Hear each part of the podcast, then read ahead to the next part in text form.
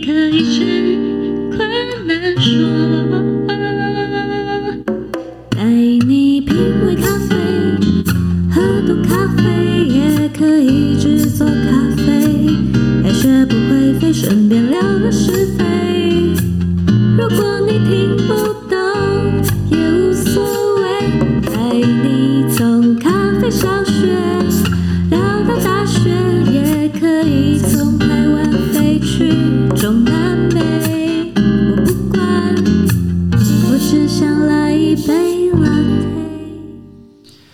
欢迎各位朋友收听《咖啡简单说》，这里是华语世界中一个介绍精品咖啡的 Podcast，每次更新一则咖啡小知识，让你更懂得品味咖啡。大家好，我是曹板，我是 Grace。我们今天要来聊聊哥伦比亚这一个产区，这是一个呃我自己非常非常喜欢的一个产区。嗯，对，我也很喜欢。哦，我我刚好想要先问你，你对于哥伦比亚这个产区的特呃印象是什么？你觉得？什么样的咖啡？或或者是说，我们用几个字，不一定是风味描述，不一定是风味的词汇，你可以用颜色，你可以用触感，你可以用你的记忆。你觉得你对于哥伦比亚的咖啡，你会有什么样的想象？会有什么想象？就是它好像有很多一些奇奇怪怪的处理法吗？啊、是吗？确实，奇奇怪怪。对对对，嗯，对，我的印象是这样子。然后。风味的话也算是蛮蛮蛮多变的吧，可能是也是因为它处理法很多种的关系。嗯嗯，对对对。啊、呃，我自己对哥伦比亚的咖啡我有很多层的印象。嗯、那第一层的印象，我对哥伦比亚的农民，我觉得他们是一个很生猛的族群。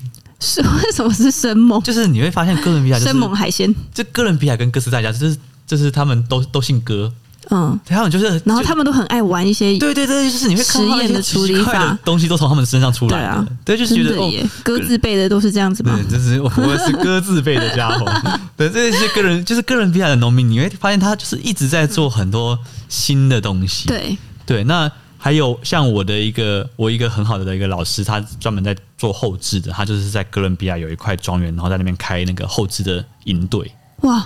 对，然后后置营队，嗯，他那个叫做叫 fermentation camp，嗯，对，Lucia，他每年都啊，每年都会开三到四场，感觉好好玩哦，五天，然后就教你怎么样做乳酸发酵，教你做柠檬酸发酵，什么什么东西，太好玩了吧？对，那哥伦比亚是一个很有趣的产区，而且，呃，我我另外一个印象是，雀巢有花很大的精精神跟资源放在哥伦比亚产区，他们做了很多的实验室在哥伦比亚。但是为什么他们会做这么多后置？是跟他们的什么的东西有关吗？抱歉，我不是哥伦比亚专家，我就没有那么清楚。因为哥伦比亚太大了，它是一个很大很大的一个产区。嗯，那哥伦比亚还有另外一个大家很常知道的一个特色，叫做他们的那个呃哥伦比亚咖啡生产者协会 （FNC）。嗯，对，哥伦比亚的咖啡的麻布袋通常都会是一个，他们的麻布会比较粗一点点，比较那种你有看过吗？比较粗的，然后它是黄色。蓝色、红色的三条线的那个纹路，所以你一看就哥伦比亚，就知道是哥伦比亚。很多很多产区的咖啡马布袋是，你都要仔细看它英文字。哦，对啊，就看一看你才会知道。对啊，对啊。那哥伦比亚，哥伦比亚不用，哥伦比亚你就看黄黄蓝红，你就当是哥伦比亚的咖啡。哦、对。然后像呃，FNC 其实做了很多的事情，比如来说，你看那个闻香瓶的那个三十六位的海报，嗯，那个跟 FNC 也有关系，是他们做的吗？诶、欸，我不知道他们是怎么样合作，但是那个计划好像 FNC 有有有支持还是怎么样，所以 FNC 是一个很大的一个咖啡的推动的组织吧。他们从很早期就开始在做这些东西的。嗯，然后哥伦比亚对我来说还有一个很很有趣的印象，这个跟时尚有关系，很酷哦。时尚吗？嗯，Fashion 吗？你你有看过那个马鞍包吗？有啊，马鞍包最早期是哥伦比亚的的生产者，咖啡生产者。用的东西。哦，而且以前的马鞍包它是呃只供男性使用的，嗯，对，它就是一个马鞍包有很严谨的定义，它就是一个马鞍就是放在放在那个驴子或者是那种那种那种羊驼，嗯。的，然后挂在上面，然后它里面就它里面还还有专门写说它是二十一层口袋，哦，就是它的规格就一定要这样，因为。因为哥伦比亚它的很多的农民他是很破碎的，嗯，很破碎，他就是不是说什么大庄园大庄园这样子，他们很多地方是很破碎的生产农民，他们可能一个农民平均可能就只有二点五公顷这样子很小的一个产产区的状态，所以他们的那个中间商的那种咖啡商人，他们就会可能就会就是骑着那个羊驼，然后骑三天，然后进到那个产区里面，然后然后请让那个那个羊驼跟那个驴子背大概可能三百三十袋的那个 parchment 羊羊皮纸的豆子，然后带到港口去卖。哦，所以那个时候马鞍包是这样的一个文化历史。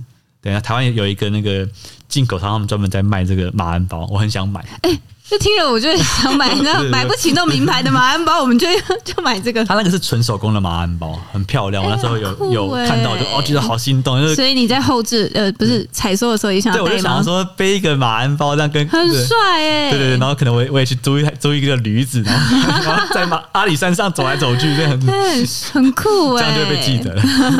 对，所以。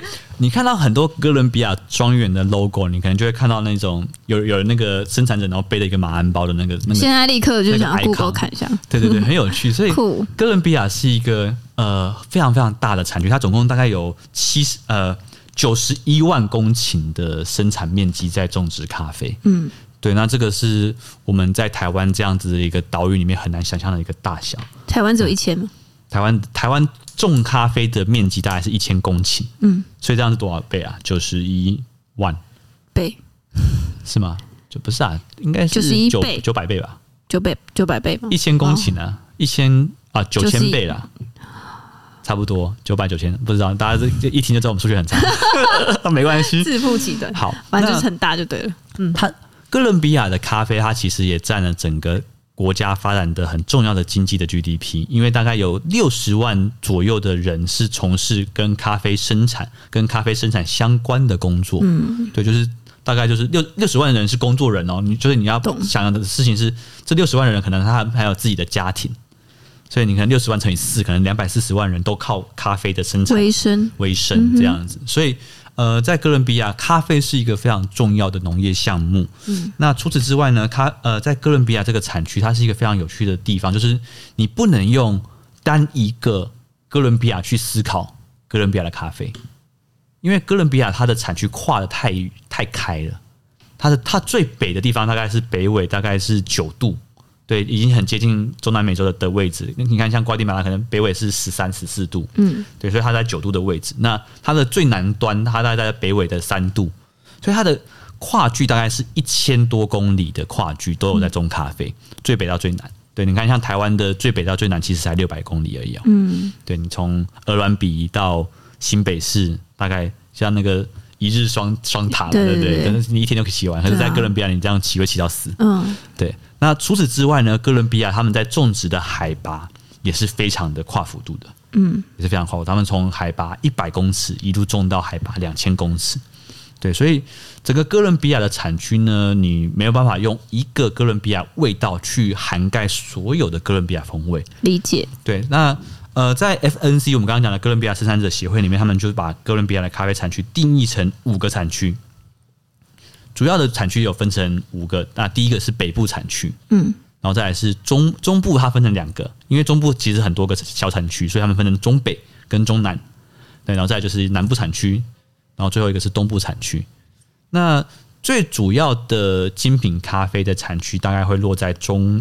部跟南部产区这两个产区，因为这两个产区它通通常它的海拔都更高哦，嗯，因为他们靠近赤道，所以他们海拔会比较高一点。嗯、对，然后他们这些产区，他们的呃环境的日夜温差会更大，所以通常我们在台湾买到的精品咖啡都是在中部产区跟南部产区为主的，我们很少喝到呃在哥伦比亚的北部跟东部的产区的咖啡。如果下次有喝到的话，我会跟大家说。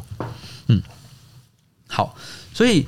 在哥伦比亚这个地方呢，它其实有这么多的产区的分布。那因为今天我们要介绍的是其中一个产区的庄园，所以我们就不会做一个，我们不会做更细节的概览。嗯，对。那哥伦比亚的主流的生产，大大宗的生产，大概是以阿拉比卡水洗的咖啡为主。嗯，然后主要的品种有大概三种，一种是呃 Bourbon，一种是他们有一个品种叫哥伦比亚，叫他们自己，嗯，他们自己。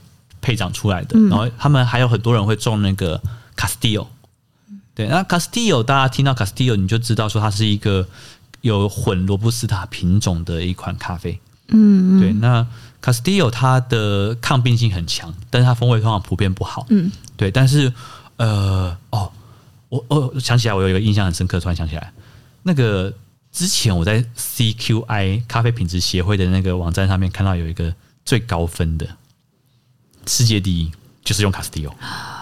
我就觉得哇塞，天哪，太强了吧！他有那个罗布斯塔的，对对对，他然后他用 Castillo 打打打打到第一名，他打败一堆、嗯、一堆 Geisha，我就觉得哦天啊，很厉害，很猛。就像我们前前阵子喝到那个洪都拉斯的第四名，嗯，他也是有混罗布斯塔基因，对对对，对，就觉得哇天啊，就是现在，就是以前我们会认为说好喝跟抗病一定是冲突的，但是现在你会发现说，其实好喝跟抗病它可以两个都要，嗯，对，但是前提是你要有很高级的后置技术，对。对，好，那讲到很高级的后置技术呢，其实就是我们今天要介绍这个庄园，它是一个非常非常厉害的庄园，它叫做大嘴鸟与棕榈树。曹老板跟我介绍这个庄园之后，我真的好想去哦。呃，他们 这个庄园太扯了，这个庄园它还有跨足饭店业。对啊，对，他们有一个那个叫做大嘴鸟棕榈树饭店，你可以上他的 IG。这个庄园不是你想象中的那种。他们有那个什么瑜伽按摩，然后 SPA 芳疗，超想去那边住，跟咖啡树一起睡觉。哦，他们的对，确实这个是非常有趣的一个店。虽然不是我今天想讲的主题啊，哦、就是他们的饭店，他们的那个大嘴鸟棕榈树饭店是，他们是直接盖一个小木屋盖在咖啡园里面。欸、那对啊，因为他们总共的地大概有十五公顷，很大，十五公顷算蛮大。但是它其实有很大量的的的地区的的面积是拿来做原始林的富裕。嗯，对，所以它实际上耕种面积好像不到十公顷吧。那它的十公顷又拆成几个主要的品种，都是比较呃高级的品种，像 Geisha 啊，然后 Bacamara 啊这种 z e d r a 嗯，这种品种。所以它的每一个住的那个小木屋，它就是用这个地方的品种，所以你可以去租一个 Cedra 小木屋，或者是去租一个 Geisha 小木屋，对对，那你就会看到你的面前就是那个那个品种的咖啡树，超赞的。对，然后这个庄园它另外一个很有趣的地方是它。当地他们就是在庄园里面有种植非常非常多的有机蔬菜，所以你在那边，我搞得好像在帮我们也培养，真的 哎！你在那边住的那个吃的的的那些食物，很多都是他们自己种的东西。嗯，对，所以然后呃，大和鸟与棕榈树他们的 logo，大家可以看到是一个粉红色的羽毛。嗯，对，那个那个粉红色是有一个一个含义的。嗯，对，那个那个粉红色是原因，是因为他们这个庄园，他们最呃，为人熟知或者是他们最最最强的杀手锏就是乳酸发酵。嗯，等下我们等下会再稍微再讲讲讲细一点关于乳酸发酵这个这个发酵的方法。那但是大家要知道一件事，就是乳酸发酵出来的咖啡很容易形成果胶的粉红色。对，对，就是你你你做完之后，你会看到那豆子的表面。我觉得没有后置过的人可能不太清楚。他们会以为是咖啡会有粉粉红色，不然我们就在这这这一集的 podcast 的那个封面吗？封面用用我们自己的，对对对，因为我们自己有做那个后置发酵乳酸发酵，然后那个咖啡真的会变成粉红色，对，所以它的 logo 就是整个是粉红色，然后包含它的那个处理厂也是粉红色，它的门也是粉红色的，然后它的呃那个去果胶的果胶机也是粉红色的，真的，对啊，就是一片粉红世界这样子，对。那其实呃，大嘴鸟与棕榈树它不只是它，哎。哦，我刚刚忘了提到，大嘴鸟与棕榈树，它其实离他们的首都很近，波哥大。嗯，对，大概就是两个小时车程。对，实际的呃直接距离很近啊，就是它要走山路，所以两个小时。嗯，对，所以它是一个离首都非常近的地方。所以你下次只要坐飞机，你飞到首都的那个国家机场，然后你。他们有那个接驳车，你就坐他们接驳车，你就直接到他们的庄园了。开团，开团，而且他们他们庄园主很帅，菲利普很帅。开团，开团。好，那 OK，我们讲到大队长棕榈树，那我自己在分析这个庄园，我觉得它最特别的一个做法跟人家不太一样。咖啡的供应链里面分成几个几个单位，比如说像是生产者、农民的农家单位，然后再加上加工厂。然后可能加工厂还分成干干式的加工厂跟湿式加工厂，然后最后是出口，对，那这是生产端的单位。大部分的咖啡生产者，大部分都是以庄园为核心，然后它可能本身有处理厂的设备，对。但是大嘴鸟与棕榈树是一个非常有趣的一个生产结构，它是以处理厂作为本位的庄园。你可以懂那个差异吗？就是。生产者本位，然后有处理厂的庄园，跟以生产加工厂为本位有种植的庄园。就他们的主业其实主要厉害的地方是在后置。对，就是大专鸟与棕榈树，它有一个非常特殊的东西，是它，因为我们这边就要讲到，所以它也有后置其他庄园的豆子。对，这是它最有趣的地方，而且它，而且我们刚刚讲的，哦，我我我从头再再再讲一次，如果你是一个以生产者为本位有加工厂的庄园，那这个时候你你对外面你是不是还需要浆果？对，所以你会去采购浆果，但是最后出来的东西是什么？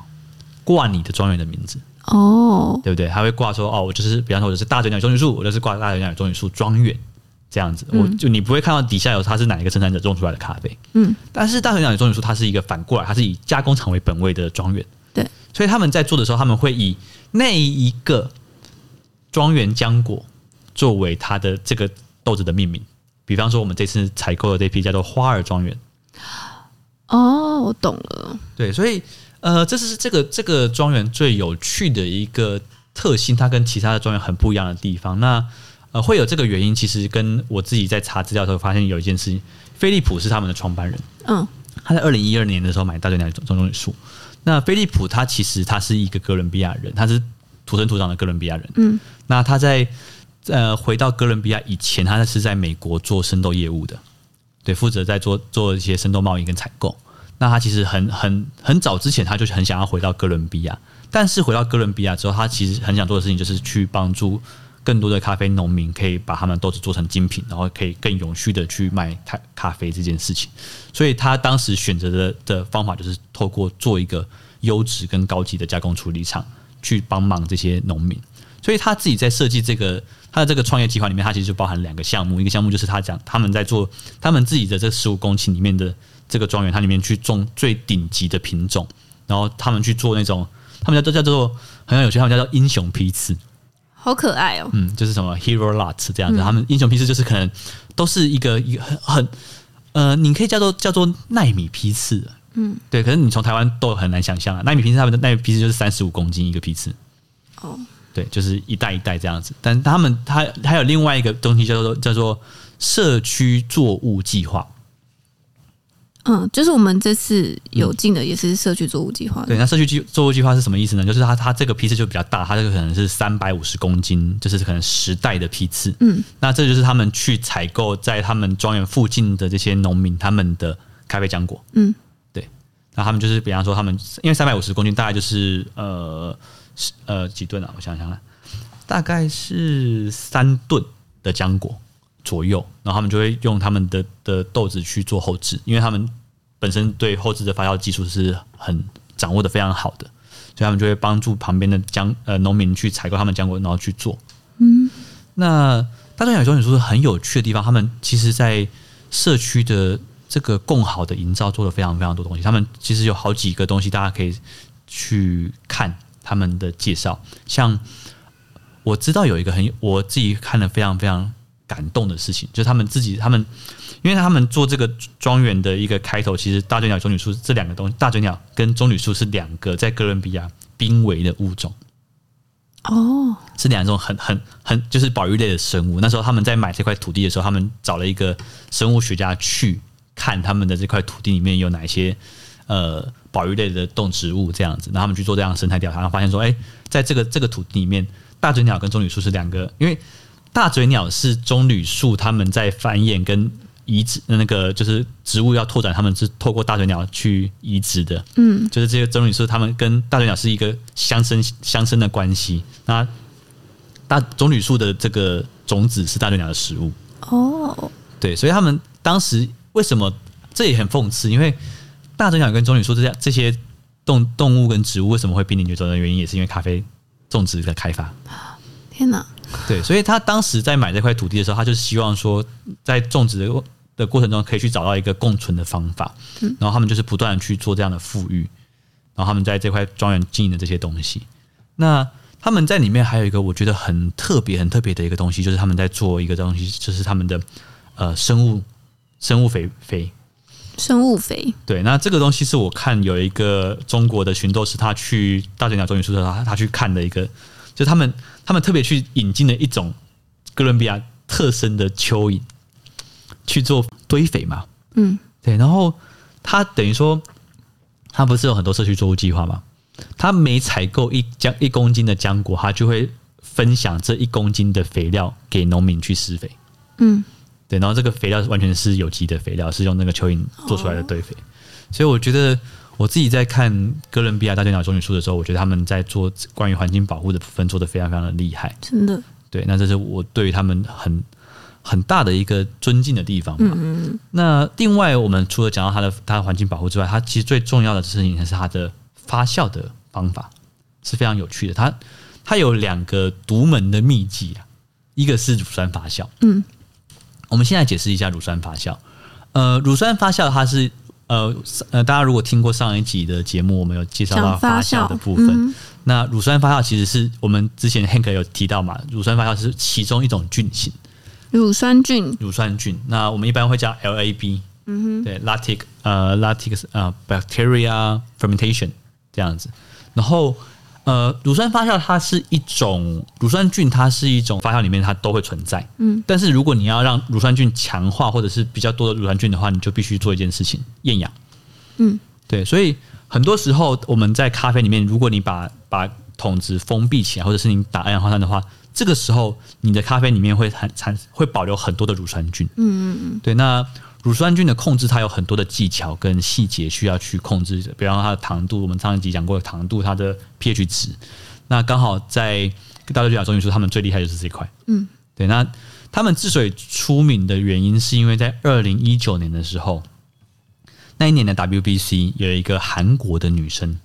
女咖啡师，她是那一年的世界冠军。嗯，她使用的就是大队长种语书的乳酸发酵。哦，对，她是用自己转那一只豆子。哦，对，非常非常厉害。那那他那个那个那个咖啡师真的是超强，他在讲很多各种神奇的发的糖类分解。嗯，对，然后就有提到这这个庄园，然后所以从二零一九年他们就一战成名，因为从一九年，其实在一九年之前，很多人就知道大队长种语书，但是他们没有那么的夯。但是他到，因为他二零一九年他们得到世界冠军之后，这个庄园就变成一个世界级的庄园。嗯哼，对，那这是这个这个庄园的一个特色。那另外我们可以跟大家分享的是，它的也是我们这次采购的咖啡豆，它是生物创新水洗法。哦，对，是一个非常非常有趣的处理法。那这个处理法也跟这个创办人菲利普有一点有一个很很核心的关系，就是他希望做的事情是永续农业。嗯，那。永续农业里面，他讲到一个问题，就是说，我们大部分在做发酵或者做结菌发酵的时候，我们使用的是工业酵母。嗯，对，工业酵母其实它就是去呃特定去纯化某些酵母，然后去做这个扩培，去做培养这些酵母，然后去做投入。但是会遇到一个问题，这些酵母菌是外来的。嗯，对环境。就是的影响，它不是这个本土的菌相，对，它不会，它不会到冲击这个这个地方。但是，它他们希望做的事情是说，我们能不能够从这片土地里面找到适合发展这片土地咖啡风味的微生菌？嗯，这是一个，它是选用就是本身自己土地里面有的那些菌，没错，然后再去扩培它这样子。对，呃，这个东西。大家这样听起来好像很简单，稀松平常，它是一个非常困难的作业，因为这个东西牵涉到很多。因为你要去找哪一种菌是对咖啡最适合的吧？第一个你要找，你要有找的技术，嗯，就等于说你要有实验的设备跟团队，你要找到这个这个菌。第二个是你要去做这个菌，然后做出对的发酵。对。然后第三个是，你怎么知道那个菌适合什么发酵？对，然后再来是这个菌做出对的发酵之后，它。你要有一群杯测团队能够去定义这个东西是好的东西，然后最后你可以复制。哦，真的很困难诶。所以这个东西其实很多很多人都在讲，很多人都都想做，但是唯一有做到的，我目前听到也只有大队长种语书。嗯，对，所以我自己对生物创新法非常的惊艳跟有兴趣，所以大家一那时候台台湾的进口商一一一引进这支咖啡豆，我就马上采购了一批。嗯，然后我自己喝起来，我觉得哇。超赞，很好喝。对，是一支酸质非常明亮，然后水果感很很很漂亮，然后有那种乳酸菌的那种呃 body 的调性还蛮明显的。嗯，对，所以这是我觉得很厉害的一个庄园。对，跟大家分享。哦，好，最后再讲这个吧。生物生用创新学习法嘛。嗯，他们在这个这个处理法，他们其实因为他们从二零一二年开始，那我觉得他们最厉害的是他们，因为飞利浦他本身是生豆商。所以它有很强的背背测感官基础，所以他连续做了大概十年以上的背测记录，是存在表里面的。就他们有有做背测表，然后全部都存在电脑里面。然后他们就是在每一年，他们都会把他们就是帮助农民加工的这些批次做杯测，然后把他们做记录。然后他们现在是已经有能力做出，就是哦，我跟这个庄园合作，我要用什么样的后置的数据去做发酵。我真的很惊讶，因为连续十年，然后做成那个那个 database 超大的，嗯，对，很厉害。我对他们非常的尊敬。然后再来另外一个，我觉得他们很棒的地方在于说，菲利普他除了做这个庄园之外，他他还跑去墨尔本上永续永续农业的 degree。嗯，他考到那个永续农业的的学士学位，哎，还是硕士学位吧？嗯，对，然后就是他是真的为环境着想的一个人。嗯，他们有一个计划是他们，因为他们现在的生产，他们已经把它开始缩减。他们为了要去扩大那个生物多样性的部分，所以他们甚至开始砍咖啡树。哎，嗯，就他们现在大概砍了大概五十五十趴的咖啡树，去还原让雨林可以去维持。嗯。这件事情，我就觉得他们超屌的。对啊，哦对，然后大嘴鸟棕榈树他们另外在巴拿马还有另外一个计划叫“飞创之地”。飞创之地是咖啡的飞，创意的创，飞创之地。对，就是另外一个他们的 project。然后他们就是等于说，他们哥伦他们在哥伦比亚买了一块土地做大嘴鸟之后，他们现在在巴拿马也做了一块，对，也做了一块这样的的土地，所以大家可以去喝喝看。如果你喜欢。哥伦比亚大嘴鸟的话，你可以去喝喝看它的飞窗，或者是你反过来，你喝过飞窗的朋友，你也可以来喝喝看我们做的哥伦比亚大嘴鸟。对，我们红的这只豆子也蛮不错的。嗯，对。好，那今天这集就到这边，感谢大家收听，我是曹凡，我是 Grace，我们下下次见，拜拜。